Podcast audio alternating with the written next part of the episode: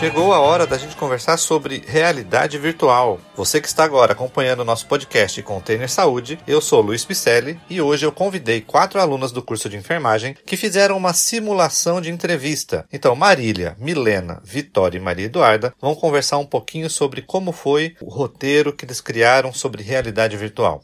Acompanhe aí o podcast que elas criaram. You're looking for trouble?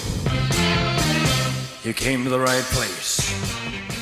Boa tarde, gente. Eu sou Marília, sou entrevistadora do Podtech em Saúde. Vou aqui entrevistar hoje sobre o tema da realidade virtual em saúde. Irei entrevistar três é, grandes doutoras na, nessa área. Primeiro, a doutora Milena, que ela é graduada em fisioterapia e se especializou no seu doutorado em realidade virtual relacionada à fisioterapia para utilizar com que esses pacientes ter uma melhor performance na recuperação.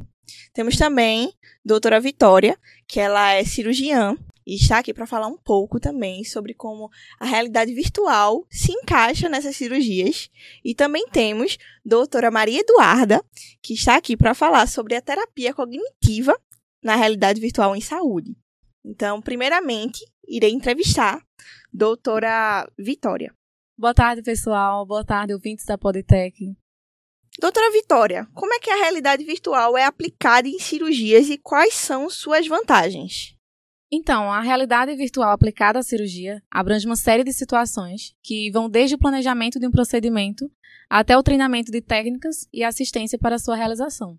A realidade virtual fornece imagens e sons tridimensionais, acompanhado de controles de movimento que fornece resposta tátil ao ambiente tridimensional gerado virtualmente, Sendo assim, tem como vantagens, né? Oferece cenários cirúrgicos bem realísticos, com feedbacks instantâneos em caso de erros, disponibilidade interrupta de materiais e também pacientes virtuais para a prática de habilidades cirúrgicas simples e complexas, sem a necessidade de envolver considerações éticas relacionadas aos pacientes, é, questões de seguranças ou mesmo limites financeiros e de tempo. Muito obrigada, doutora Vitória. Foi muito interessante essa sua área de atuação e como é que você trabalha nisso. Agora eu queria é, falar um pouco também com a doutora Maria Eduarda. Eu gostaria de saber um pouco sobre a sua área de atuação em relação é, à terapia cognitiva e como você se utiliza para que esses pacientes tenham uma, uma melhora na sua condição. Primeiramente, eu queria saber para que serve. Então, a realidade virtual, ela pode ser utilizada na terapia cognitiva para criar ambientes virtuais em que os pacientes eles vão ter que lidar com situações que causam estresse a eles, que causam certa é, aversão àquela situação que ele vai ter que estar tá enfrentando naquele ambiente virtual. E é parecido com a realidade? Ele se encaixa com a nossa realidade?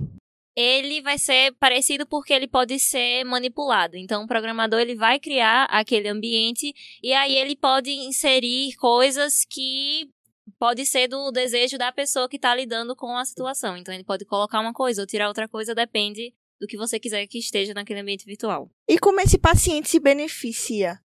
Então, como por exemplo o caso de pacientes autistas. Você pode criar um ambiente que é estressante para ele, como por exemplo, uma entrevista de emprego ou algum problema que seja social, então alguma briga, alguma coisa assim, e aí, esse paciente vai ter que lidar com aquilo e ele vai ter certos objetivos. Então, outro exemplo também para pacientes autistas é o caso de personagens que eles vão desaparecer se ele não manter o contato visual com aquela pessoa.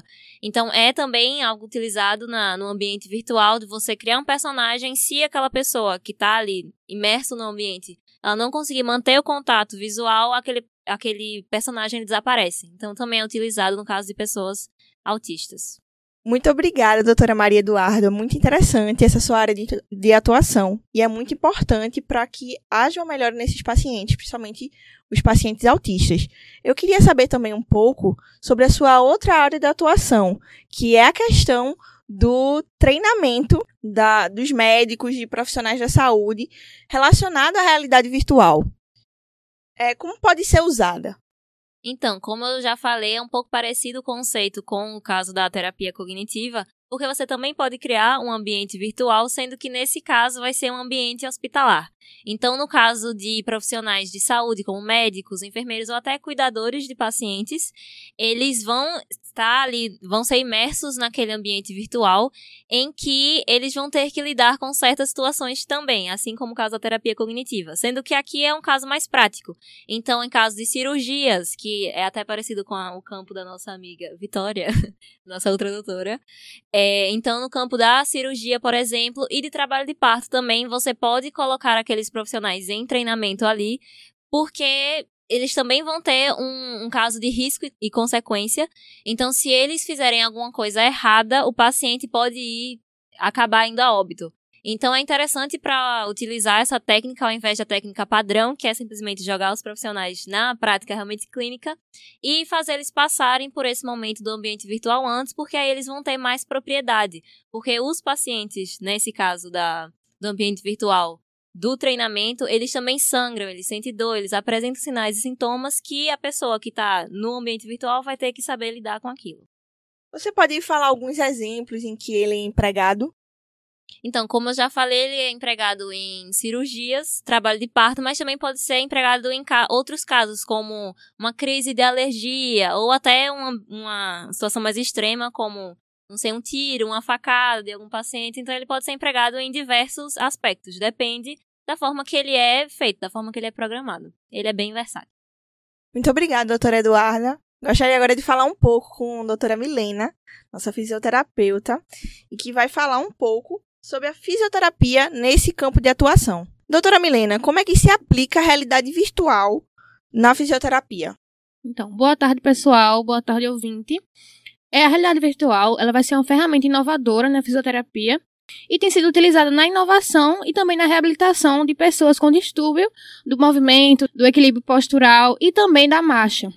A sua aplicação no tratamento de pessoas com distúrbio do equilíbrio corporal e também da marcha decorrente do envelhecimento, da vestibulopatia, doença de Parkinson e também de sequelas por acidente vascular cerebral, que é o AVC, vem como um ótimo recurso tecnológico adicional que vai simular situações cotidianas funcionais.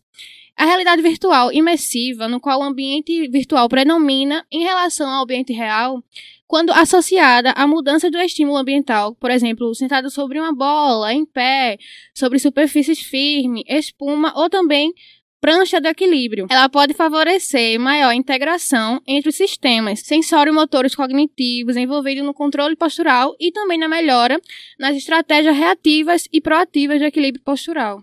Muito obrigada pela sua contribuição, doutora Milena. Eu nunca imaginaria que existia tantas áreas de atuação em que a realidade virtual pudesse ser aplicada. Doutora Milena, eu gostaria de, também de ampliar esse conhecimento e saber qual é o equipamento que a senhora utiliza para essa terapia relacionada à fisioterapia desses pacientes.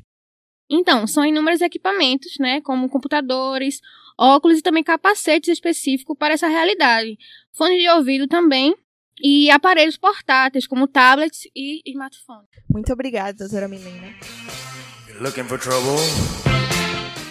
Com isso, encerramos o nosso episódio do Podtech em Saúde, em que hoje falamos sobre a realidade virtual. Eu agradeço a todos os ouvintes deste, pod, desse podcast e espero que tenham contribuído, esse, esse, esse episódio tenha contribuído para ampliar seu conhecimento sobre a realidade virtual aplicada na saúde, algo que a gente não vê ou pesquisa todos os dias. Muito obrigada.